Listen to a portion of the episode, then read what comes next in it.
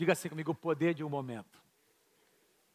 Eu quero conversar com vocês sobre algo que Deus começou a colocar no meu coração é, no mês de novembro do ano passado. Nós estávamos aqui num tempo de louvor, de adoração, de intercessão, no nosso turno, e Deus colocou essa palavra momento no meu coração, ou o poder de um momento. Eu comecei a refletir, estava ali de joelhos orando, e Deus começou a colocar alguns pensamentos é, é, na minha mente, no meu coração, e uh, essa palavra que eu estou ministrando a vocês semana passada e hoje é resultado desse momento na presença de Deus.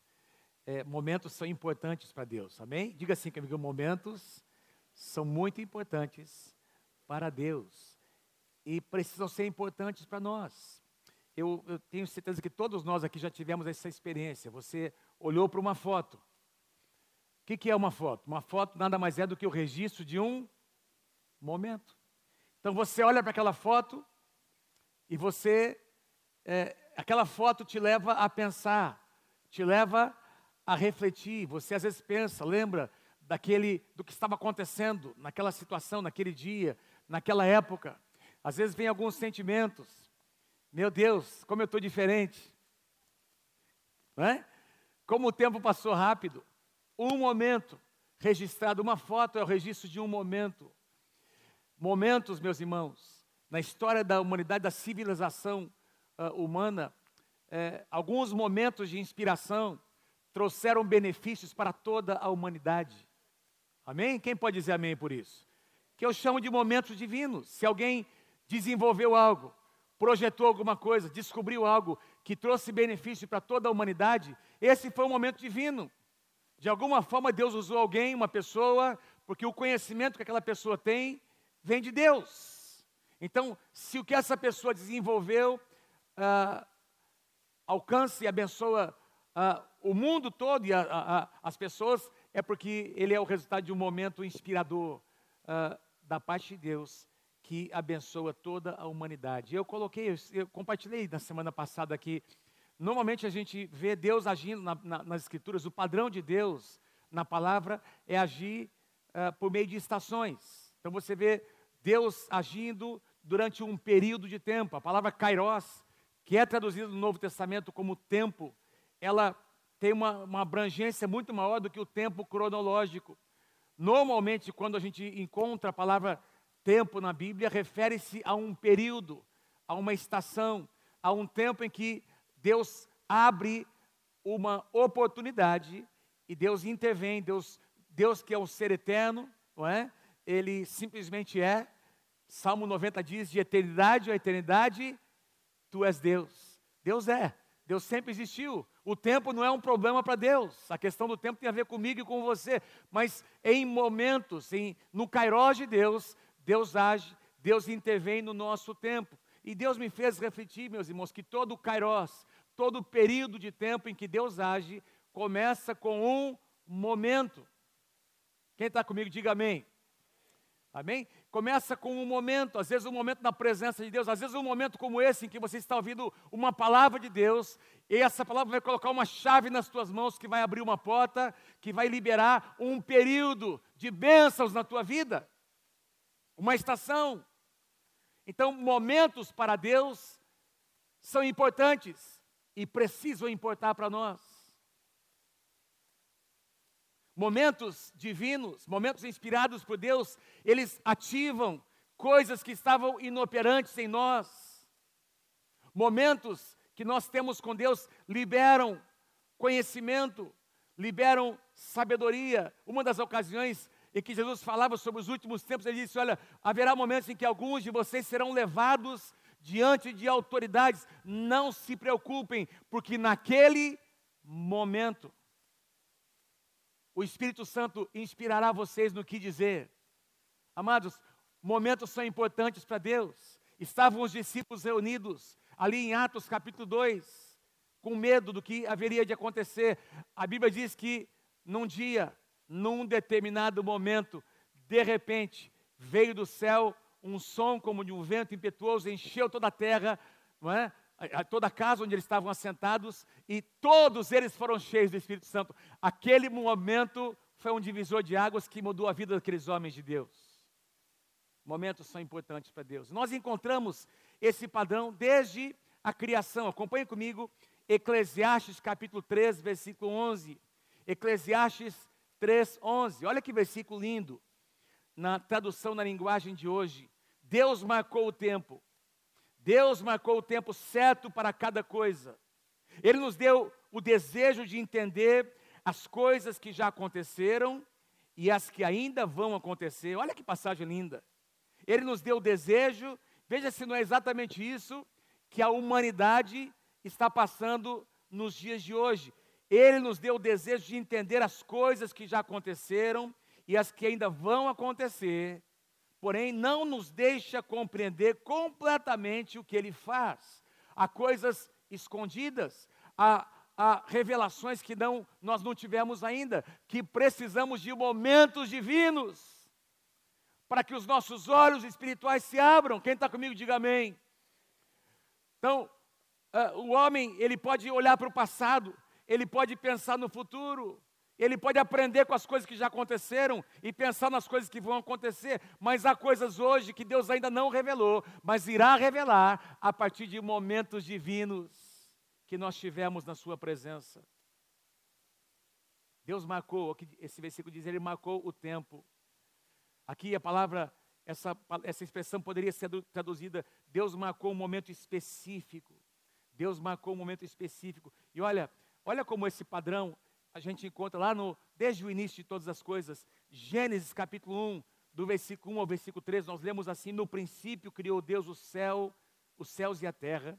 A terra, porém, estava sem forma e vazia, e havia trevas sobre a face do abismo, e o Espírito de Deus pairava por sobre as águas. De repente, meus irmãos, num momento, disse Deus: haja luz, e tudo mudou, e houve luz.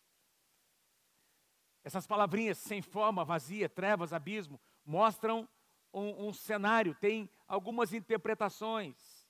Não é? Alguns teólogos, tem uma corrente que diz, que ensina, não é? que interpreta é, que havia, que houve então uma, um, um, período de tempo muito grande entre o versículo 2 e o versículo 3, quando diz que havia então uma espécie de caos, não é? É? O Espírito de Deus pairava, e no versículo 3 diz: e haja, Deus disse, e disse Deus, haja luz e houve luz. Entre o versículo 2 e o versículo 3, nessa teoria, nessa proposta, teriam se passado muitos e muitos anos, uh, e é daí que eles sugerem que vem essa época dos dinossauros, dos fósseis que foram encontrados, enfim, é uma especulação, não é uma, uma suposição. Nessa perspectiva, nós temos que, teríamos que admitir que a morte já teria acontecido antes, não é? Da, de Adão e Eva serem criados. E a Bíblia diz que, que Deus, foi, Deus disse para Adão: Olha, no dia em que você comer desse fruto e você experimentar o pecado, então você vai experimentar a morte. Eu, no meu entender, não, não, isso não tem muito a ver com a, a, forma como, como as escrituras devem ser interpretadas. É uma suposição, não é? eu prefiro, meus irmãos, acreditar, prefiro ser um pouco mais simples. Tem uma, uma segunda proposta teológica que é a mais aceita, é, de, é a de que Deus estava num processo. A criação, não é? Uh, estava acontecendo. Deus havia iniciado o processo de criação. Tanto é verdade que a gente encontra esse padrão por toda a Escritura, Deus realizando os seus propósitos por meio de uma ação crescente. Existe um plano global, um plano de Deus completo, mas ele vai realizando em etapas. Quem pode dizer amém? Ele, ele, ele ele cria o homem, o pecado entra na raça humana, começa o plano da redenção, Deus vai se revelando por meio de diversas alianças durante todo o Antigo Testamento, e aí culmina ali no Novo Testamento, meus irmãos, com a vinda do Senhor Jesus, e o final de tudo é a segunda vinda de Cristo. Então é um processo contínuo. Então, é, a, a, interpretação, no, meu entender, melhor desse, desses versículos é que Deus havia iniciado, mas o fato é que havia uma, um cenário de dificuldades. Havia um cenário em, em que as trevas estavam ali uh, uh, governando, em que uh, o abismo eh, eh, estava ali presente, as trevas, a terra sem forma e vazia, e de repente, num determinado momento, Deus disse: haja luz. E tudo mudou, meus irmãos. Nós vivemos um tempo difícil, mas eu creio que nesse tempo difícil, Deus está reservando. Talvez esse tempo poderia ser caracterizado por essas palavras: trevas, abismo, não é? Tá, tem algo vazio, nós não sabemos o que vai acontecer, mas no meio de um caos como esse, meus irmãos, Deus quer reservar momentos em que a Sua palavra será liberada sobre nós, em que nós experimentaremos momentos proféticos e divinos na presença de Deus que irão mudar todas as coisas. Momentos divinos. Algumas semanas atrás, o pastor Pedro e a, e a Ana Ruth postaram ali na, no, no, numa página ali do, do, do Instagram Antítese, que eles têm preparado muito conteúdo bacanas. Você vai, se você acessar, começa a seguir ali a pontinho a pontinho, como é que diz lá? Como é que eu poderia pronunciar? Antítese, né? Entre o A e o N tem um pontinho ali, tá? E você pode acessar, são ensinamentos no, no Instagram, não é? E são ensinamentos que vão edificar a sua vida, não é? Com uma base teológica muito muito bem fundamentada. E eles postaram um artigo muito legal falando sobre a, a, o universo, de onde veio. E nesse artigo, nessa postagem, eles disseram o seguinte, que Albert Einstein, que foi um dos maiores cientistas e talvez, talvez um dos maiores físicos que a humanidade já teve, não é? Em 1916, ele é, desenvolveu, ele propôs exatamente o que nós conhecemos como a teoria da relatividade. De onde a, a, a física hoje, que nós conhecemos, tem como uma, um dos seus pilares a teoria da, da relatividade, desenvolvida por Albert Einstein. Albert, Albert Einstein era um ateu, ele não, não acreditava em Deus, ou ele acreditava num Deus panteísta, né? É, é o que diz a literatura, não no Deus que nós cremos. Mas ele começou a desenvolver a sua teoria. E, meus irmãos, um, um certo dia ele chegou a essa conclusão de que tudo tem uma causa primária, inclusive o universo. Alguma coisa provocou o início de todas as coisas. Entende o que eu quero dizer, né? Algo provo provocou o início de todas as coisas. Mais tarde, ele disse que ficou muito furioso, muito assim, indignado, ao ter que admitir que tudo começou com Deus. Ele até chegou a dizer que ele gostaria de saber como Deus havia criado o mundo.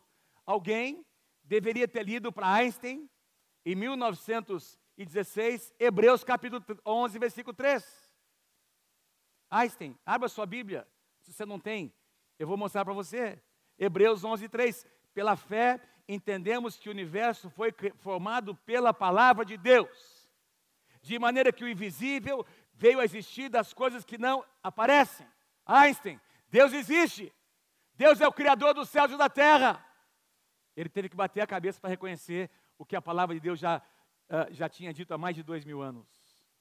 Ou há quase dois mil anos. Quem está comigo aí, diga amém. E tudo começou com esse, nesse momento em que nós lemos nas Escrituras: haja luz. O momento em que Deus, meus irmãos, em que começa toda, to, todo o plano, todo o propósito eterno de Deus com o homem, começa nessa declaração, nesse momento. Nós encontramos a, a, a, obra da criação acontecendo nos seus dias, até que o homem e a mulher são formado, formados ali no sexto dia.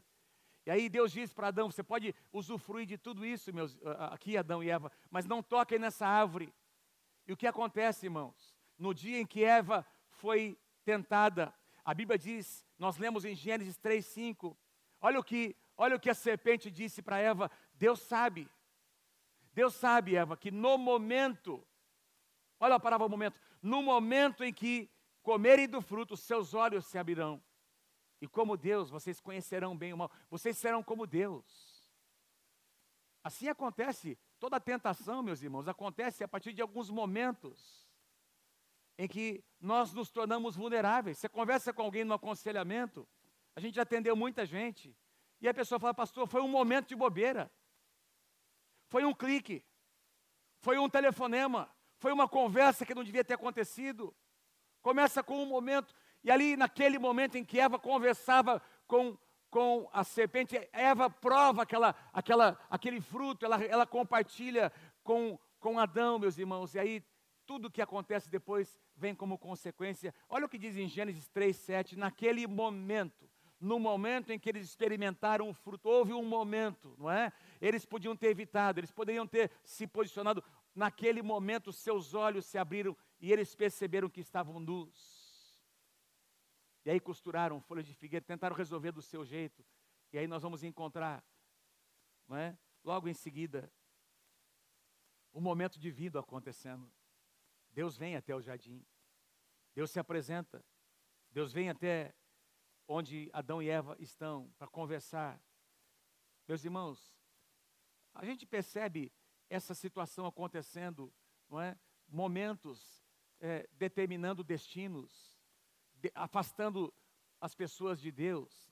É, depois do que o pecado acontece, no capítulo seguinte, capítulo 4 de Gênesis, nós vamos encontrar Caim assassinando o seu próprio irmão. A Bíblia diz que ao oferecerem as suas ofertas, Deus se agradou da oferta de Abel e Caim, ao invés de se quebrantar, de entender o princípio, mudar o seu coração, quem sabe até trazer uma outra oferta, com outra atitude, o que é que ele faz? Houve um momento em que ele permitiu que a ofensa entrasse no seu coração, uma ofensa contra o próprio Deus. Gente, tem gente hoje ofendida com Deus. Tem gente hoje falando mal de Deus, como se Deus fosse culpado, responsável por isso e por aquilo. Quando o que está acontecendo em termos de miséria é o resultado direto das escolhas do homem. Vocês estão comigo, gente? E Caim permitiu que, que uma ofensa contra o próprio Deus, num momento, entrasse no seu coração, se tornou ira. Ele desejou vingança, matou o seu próprio irmão. O outro acontecimento, quando Jacó engana o seu irmão Esaú, vocês conhecem a história. Diz que Jacó engana o seu pai e ele entra na tenda e rouba a bênção que era destinada para Esaú. E a Bíblia diz que quando Esaú entra, chega com aquele prato, aquele, aquela, aquela, aquele assado, não é, para o seu pai que ele gostava, não é? Aquela comida preferida do seu pai. Diz que o pai faz essa afirmação: olha, veio o seu irmão antes de você, ele se fez passar por você, ele me enganou e ele roubou a tua bênção. E a Bíblia vai nos dizer que naquele momento, naquele dia, naquele exato momento, diz que o coração de Esaú endureceu e ele decidiu no seu coração: eu vou matar o meu irmão. Eu vou matar, eu vou esperar meu pai morrer e eu mato. Eu acabo com a raça desse rapaz. E foram 20 anos de amargura, irmãos. Tem gente vivendo amargurada. Tem gente que até hoje, eu estou falando sobre pessoas convertidas, que estão dentro da igreja, por causa de um momento, por causa de uma palavra que foi liberada, por causa de um encontro, por causa de uma situação, uma situação não resolvida. E aí um sentimento entrou, a amargura entrou no coração e desencadeou um processo. Deus quer trazer cura no nosso coração. Momentos são importantes. Eu poderia citar muitos exemplos na palavra de Deus. Certa ocasião, Davi servindo Saul no palácio, Deus está engrandecendo, levantando Davi como um grande líder. E aí, Davi e Saul retornam do campo de batalha, e aí o, o povo começa a clamar, dizendo: Saul matou mil, mas Davi matou dez mil. Saul fez algo bacana, Davi fez muito melhor. Saul era o rei. E a Bíblia diz que naquele momento, quando Saul ouviu as pessoas aclamando Davi, elogiando Davi mais do que a ele, naquele momento, naquele dia, naquele momento, a partir daquele dia, Saul nunca mais foi o mesmo. Algo entrou no seu coração. Irmãos, vamos, vamos prestar atenção com os sentimentos que entram no nosso coração. Vamos prestar atenção com esses momentos em que ah, sentimentos percepções, às vezes distorcidas, entram. Lembra de Judas? Foi um dos escolhidos, um dos doze escolhidos. E no meu coração, irmãos, eu tenho certeza, porque isso tem coerência teológica com a forma como Deus é. Judas poderia ter mudado a sua conduta. Judas teve todas as chances de mudar o seu procedimento. Ah, mas tava, tinha, tinha sido profetizado no Antigo Testamento que alguém iria trair. Sim, foi profetizado. Porque, e é o que acontece hoje, às vezes tem uma verdade que está oculta, uma profecia, e só quando acontece ela é revelada. O que não significa o, o fato de, de, na presciência de Deus, ter sido mostrado que alguém iria trair, não significa que Deus manipulou Judas para que ele traísse Jesus. Judas teve todas as oportunidades para se arrepender e ele fez uma escolha. Quem está comigo aí, diga amém. Isso tem coerência com o caráter de Deus. Deus não age dessa forma, onde tem algumas pessoas, uma parte da humanidade que está carimbada para ir para o inferno, e a outra parte já está carimbada para ir para o céu. Não, o, nós vamos ou não, como resultado das nossas escolhas. E aí nós temos esse quadro, da, esse cenário da última ceia, João capítulo 13. E nós temos lá Jesus com seus discípulos, os doze apóstolos, Judas está entre eles, e antes de participarem da última ceia, o que é que Jesus faz? Jesus passa a lavar os pés de cada um dos doze. E eu fico imaginando, meus irmãos, porque mostra ali que, Pedro, que Jesus conversou com Pedro. Lembra? Pedro não queria que Jesus lavasse os seus pés. Jesus conversou com ele. Provavelmente Jesus olhou nos olhos de cada um deles.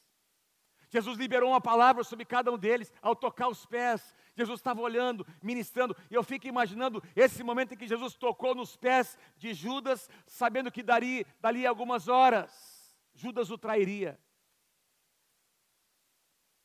Judas teve mais uma oportunidade para se arrepender, mas a Bíblia diz que o seu coração, diz que Satanás já estava influenciando.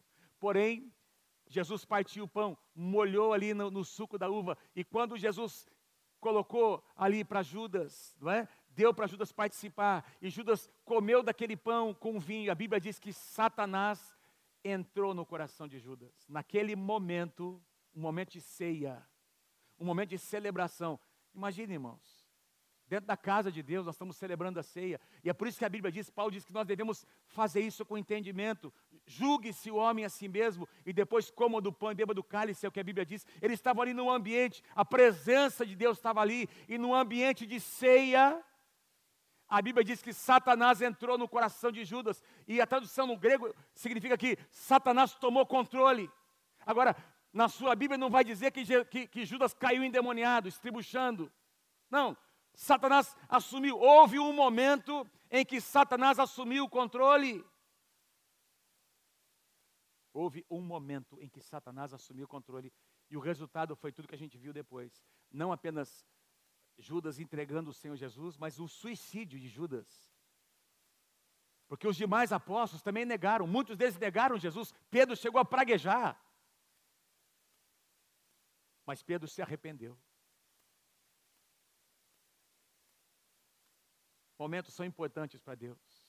Momentos podem ser uma bênção ou podem definir uma tragédia numa família, num casamento, nas finanças. Momentos são importantes. Quem está comigo, diga amém. Quantos entendem o que Deus está dizendo? Por que momentos divinos são importantes? Eu quero sugerir a você cinco razões. Cinco razões. Importante dizer, não é? Que o plano da redenção começou logo após o pecado. Logo após o pecado, meus irmãos, de Adão e Eva, a Bíblia diz que o Senhor Jesus veio até onde eles estavam. Eu quero falar sobre isso com vocês agora, nessa primeira, primeira razão pela qual Momentos divinos são importantes. Momentos divinos têm o poder de restaurar o nosso propósito. Tem o poder de restaurar o propósito das nossas vidas. Tem o poder de realinhar o nosso propósito. Diz lá em Gênesis capítulo 3, versículos 8 e 9. Logo após o pecado, ouvindo o homem e sua mulher, o que, irmãos? Ouvindo o que? Os passos do Senhor Deus que andava pelo jardim quando soprava a brisa do dia. Não sabia que Deus tem pernas? Dá para ouvir os passos de Deus? Eu vejo aqui a Bíblia trazendo o relacionamento de Adão e Eva com Deus para um lado bastante pessoal. Talvez o próprio Jesus ali presente no, no, no Antigo Testamento, não é? Nós encontramos diversos, diversos momentos em que houve uma manifestação, o, o, que os teólogos chamam de uma cristofania, que é o aparecimento do Senhor Jesus no Antigo Testamento. Eu não estou dizendo, estou apenas uh, aqui não é, é, afirmando que eles ouviram os passos, eles perceberam que Deus estava se aproximando, se esconderam da presença de Deus entre as árvores, mas o Senhor chamou. Essa palavra chamou no original, o Senhor gritou pelo nome de Adão: Adão! Onde é que você está, Adão? E esse grito de Deus permanece até hoje. Você está aqui porque um dia o Espírito Santo gritou pelo seu nome. Você está aqui porque um dia o Senhor te buscou onde você estava e o seu nome, meu irmão, o seu nome foi escrito no livro da vida porque você ouviu a voz de Deus. Houve um momento, logo após o pecado, Adão e Eva tentaram resolver com folhas de figueira. Figueiras, eles tentavam, tentaram resolver do seu jeito, mas não, não é do jeito do homem, é do jeito de Deus. Houve um momento em que Deus se aproximou. Louvado seja o nome do Senhor. Aleluia. E o resultado disso foi uma conversa, uma conversa onde, onde Deus começa a mostrar para Adão o plano da redenção. Ó, oh, não é assim, não, é, não são com essas vestimentas. Eu vou, eu vou aqui matar um animal inocente, provavelmente, na minha opinião, um cordeiro, talvez. Jesus é o cordeiro de Deus que tira o pecado do mundo. É bem provável, não estou dizendo que foi, mas é bem provável que tenha sido um cordeiro, um animal, enfim, um animal, um animal inocente que já profetizava um dia: Jesus, o cordeiro de Deus, irá morrer na cruz do Calvário. E naquele momento em que Jesus estendeu os seus braços, eu falei sobre isso a semana passada, houve um momento em que Jesus disse: Está consumado. Veja, todo o pecado entrou na raça humana por causa de um momento em que Adão e Eva experimentaram o fruto, uma escolha, e, to, e todo o plano da redenção culminou em Jesus Cristo. A, a, possibilidade da restauração, da redenção, para mim, para você, para nossa casa, aconteceu em um momento na cruz do Calvário, em que Jesus disse está consumado. Agora, o início desse processo aconteceu aqui. Foi Deus que se aproximou, foi Deus que veio, foi Deus que cobriu a nudez de Adão e Eva 1 João capítulo 4, versículo 19 diz que, diz que nós amamos porque Ele nos amou primeiro. Quem pode dar um aplauso ao Senhor Jesus por isso? Nós amamos porque Ele nos amou primeiro. Momentos divinos têm o poder de restaurar o nosso propósito. Nosso propósito está em Jesus Cristo. Momentos divinos liberam a bênção da restituição sobre nós. Quem aí crê que o nosso Deus é um Deus de restituição? Vocês não entenderam? Quem aí crê que o nosso Deus é um Deus de restituição? Um Deus que nos permite, meus irmãos, resgatar o que foi perdido. Em Isaías capítulo 61, quando fala sobre o ministério do Senhor Jesus, que ele veio para libertar os cativos, curar os enfermos e etc. Tal. Lá um pouquinho mais à frente diz que ele veio para trazer honra, aliás, dupla honra, onde havia vergonha restituição. Nós temos aqui a história em 2 Samuel capítulo 9, a história de um rapaz chamado Mefibosete, neto de Saul, filho de Jonatas.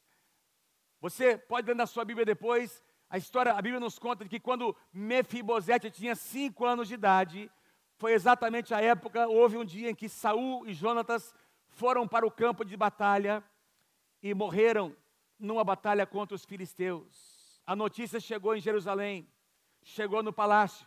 A mulher que cuidava de Mefibosete, temendo o que poderia acontecer, tomou o menino no colo e foi se esconder em algum lugar, tropeçou, caiu. Esse menino, com esse tombo, não é? Foi um acidente que aconteceu. Ele ficou ah, paralítico das duas pernas, não tinha condições mais de andar e cresceu meus irmãos, num lugar esquecido, porque daí Davi foi honrado, Davi foi estabelecido rei, e essa mulher temendo que Davi iria se vingar por causa da perseguição de Saul, que ele iria se vingar de Mefibosete, ela sai para um lugar e Mefibosete cresce, Mefibosete cresce num lugar isolado, mas ela não sabia que Davi tinha feito uma aliança com Jonatas. Antes da sua morte, Jonatas, Jonatas entregou o seu, o seu armamento, a sua espada, o seu escudo, não é? todo o seu armamento como um sinal de aliança para Davi, reconhecendo a graça e a unção de Deus. Jonatas seria o descendente natural de Saul, mas Deus havia ungido Davi como rei, e Jonatas reconhece a graça e a unção de Deus. Jonatas abre mão da coroa e reconhece a graça de Deus na vida de Davi, e naquele dia, meus irmãos, os dois fazem uma aliança. E Davi promete a Jonatas que iria abençoar a sua casa, abençoar a sua posteridade, abençoar os seus filhos, não é? a sua linhagem. E depois de muitos anos, meus irmãos, porque o nosso Deus é um Deus que não se esquece de nós. Você serve um Deus que não se esqueceu de você, nunca vai se esquecer de você. Às vezes você está orando, crendo, esperando algo acontecer e demora semanas, meses e até anos. Eu estou aqui para dizer a você que o Deus que você serve não esquece de você, as suas orações e as suas necessidades estão diante do Senhor. Esse menino cresce, agora é um rapaz, é um homem feito. E um certo dia, Davi se lembrou da aliança que ele tinha feito. E ele começa a chamar os súditos do palácio para dizer: Olha, por favor, tem alguém da casa de Jonatas ainda vivo? Porque eu quero abençoar. Eu fiz uma aliança com meu amigo. E eles vão lá e descobrem onde está Mefibosete. E trazem o rapaz que tinha problemas nas suas pernas e meus irmãos, quando, quando Mefibosete foi trazido até a presença do rei, sabe o que Mefibosete disse? Quem é esse cão para ser lembrado pelo rei? Quem é esse lixo para ser lembrado pelo, pelo rei da nossa nação? Mas porque o nosso Deus é um Deus de restituição. E Davi é a figura de Jesus. Jesus, filho de Davi. Sabe o que Davi faz? Leia comigo, acompanha aqui. 2 Samuel 9, 11. Davi diz: Eu quero agora trazer, a partir de hoje, Mefibosete, você não é um cão, você não é um miserável. Eu vou tratar você como um filho, você vai comer na minha mesa. Aquilo que você experimentou até os cinco anos de idade como neto do rei, Hoje é dia de restituição para você. E aqui na sua Bíblia e na minha dizem, 2 Samuel 9,11, e daquele momento em diante, Mefibosete passou a comer a mesa de Davi como se fosse um dos seus filhos. Louvado seja o nome do Senhor. O teu momento vai chegar. Vou dizer de novo: o teu momento vai chegar. Teu momento vai chegar, meu irmão. Momentos divinos liberam sobre nós a bênção da restituição.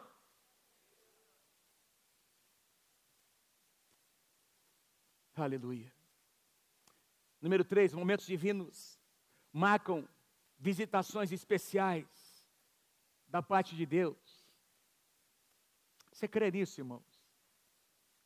Vocês estão, vocês estão, você crê nisso com todo o seu coração? visitações, em que Deus vem.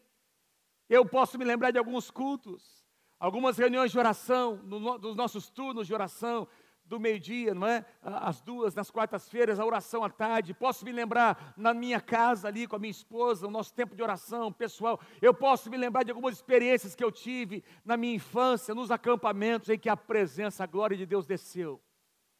Naquele acampamento, naquele retiro naquele meu momento divino que estava ali com o Senhor. Era o dia da inauguração do templo, segunda Crônicas, capítulo 5, versículo 13.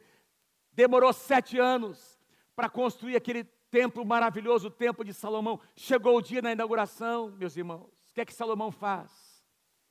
Ele coloca os músicos, os cantores levitas, para adorar e para consagrar aquele templo ao Senhor. Os que tocavam trombetas, segunda Crônica 5:13, e os cantores a uma só voz louvaram e agradeceram ao Senhor, acompanhados de trombetas, de símbolos e outros instrumentos, levantaram as vozes e louvaram o Senhor com essas palavras: O Senhor é bom e o seu amor dura para sempre. O Senhor é bom e o seu amor dura para sempre. Quem pode repetir com a sua mão levantada? Vamos lá, o Senhor é bom e o seu amor dura para sempre. Todos juntos, mais uma vez, vamos lá. O Senhor é bom e o seu amor dura para sempre. Esse era o cântico deles, e a Bíblia diz que nesse momento em que eles cantaram, o Senhor é bom e o seu amor dura para sempre, meus irmãos. Uma densa nuvem encheu o templo. A nuvem da glória desceu, diz que era tão pesada. Se você continuar lendo, era uma nuvem tão espessa, tão pesada no bom sentido da glória, da presença de Deus, que ninguém conseguiu ficar em pé. Os sacerdotes caíram, o rei caiu, o povo caiu diante da presença de Deus. Aleluia. Momentos divinos marcam visitações especiais. Eu declaro sobre a tua vida, em nome de Jesus, sobre a tua casa, que você vai experimentar momentos assim nesse ano, em que a glória de Deus vai descer naquele carro, a glória de Deus vai descer naquele banheiro, quando você estiver cantando, tomando o seu banho, louvando a Deus, a glória de Deus vai descer. Cuidado para você não cair no banheiro, porque a glória de Deus vai descer sobre você. Quando você estiver levando os seus filhos para a escola, de madrugada, de repente você vai acordar sem saber porque você perdeu o sono. De repente você vai ler a palavra e a glória, a presença de Deus vai descer sobre a tua vida e vai te dar respostas. E você verá portas se abrindo diante de você, como resultado de um momento divino que derramou, que trouxe a presença de Deus. Número 4, momentos divinos promovem o livramento do Senhor. Ah, meu Deus, esse vírus. Ah, o que, que vai acontecer? Quantas pessoas. Ah, está chegando perto, pastor. Momentos divinos promovem o livramento do Senhor. Em Esther capítulo 4, livro de Esther, havia um complô para exterminar o povo de Deus, os judeus, num determinado tempo, numa determinada época. Esther, que havia sido como, escolhida como rainha, uma judia, e esse complô era para destruir os judeus. Ela recebe uma advertência de um homem de Deus, um homem que Deus colocou na sua vida como um pai espiritual, o seu primo, que havia adotado. Esther perdeu seus pais no exílio em Babilônia, e o seu primo, que deveria ser bem mais velho do que ela, a adotou como filha.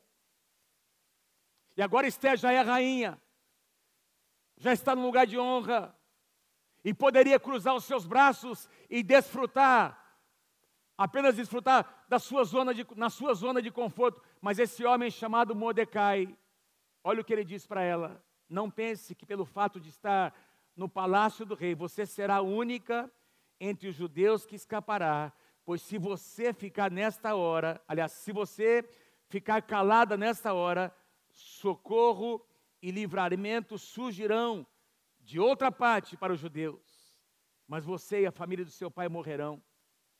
Quem sabe, Esther, não foi para um momento como esse que você chegou à posição de rainha. Quem sabe não foi para esse momento que Deus te colocou nesse lugar. Meus irmãos, Esther poderia ter morrido, mas ela, porque para pedir alguma coisa para o rei, ninguém poderia entrar sem ser chamado. E ela disse: Eu vou entrar na presença dele. E eu creio que ele vai estender o cetro. Agora, se ele não estender, e se ele decidir me matar, então eu vou morrer, mas eu vou fazer aquilo que Deus me pede para fazer nesse lugar, nesse momento, nessa hora. E ela entrou na presença do rei, ela convocou o seu povo ao jejum e oração, e o resultado foi um grande livramento que Deus trouxe. Quem sabe, não foi para esse momento que Deus te colocou nesse lugar onde você está.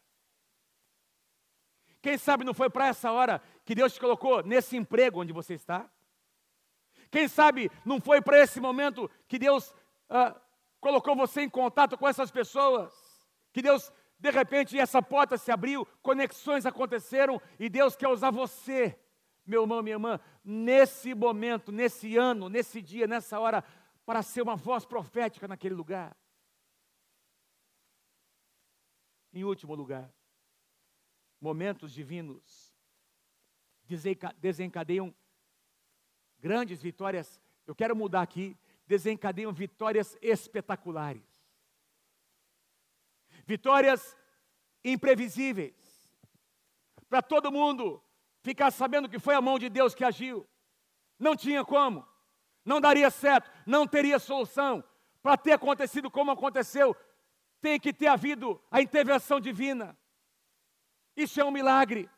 Nós estamos aqui diante de um quadro, meus irmãos, algumas nações contra os judeus, contra o rei de Judá. E esse homem de Deus, é que havia até cometido alguns erros, ele quebranta o seu coração, ele invoca o nome do Senhor, ele convoca um jejum nacional, até as crianças jejuaram. E no dia da batalha, eles, os judeus que eram num número muito menor, o seu exército era muito menor do que os seus inimigos. Deus dá uma direção para Josafá: coloque os músicos na frente, coloque os cantores na frente, coloque os adoradores, faça com que eles adorem, faça com que eles me, me adorem no campo de batalha. E a Bíblia diz que no momento em que começaram a cantar, no momento em que começaram a cantar e louvar, o Senhor trouxe confusão sobre os exércitos de Amon, Moabe e do Monte Seir, e eles começaram a lutar entre si. E meus irmãos, Deus deu uma grande vitória ao seu povo no campo de batalha. Nenhuma arma, nenhuma espada, nenhuma flecha foi usada, apenas louvor e adoração, e Deus entregou os inimigos nas mãos do povo de Deus. Aplauda o Senhor bem forte nessa, nessa manhã. No momento em que, em que começaram a cantar e adorar. Eu estou aqui para dizer a você nessa manhã, no momento em que você agir como um adorador e uma adoradora, Deus vai começar a mudar o cenário. Adoração é diferente de louvor. O louvor você dá depois que o milagre aconteceu, você louva pelo que aconteceu, você reconhece a adoração você oferece sem ter visto ainda a porta se abrir, sem ter tido a resposta da oração. A adoração você oferece porque você reconhece quem Deus é, você tem um relacionamento com Ele, não vai depender daquela situação para você mudar o, o que você é, o que você tem e como você se relaciona com Deus. Isso é um coração de adorador.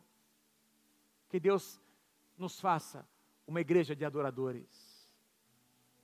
Que Deus nos levante como uma igreja de líderes, adoradores. Põe para mim o último slide, por favor. Para a gente lembrar do que foi ministrado hoje. Você pode ficar em pé comigo nessa manhã? Fique em pé comigo, por favor.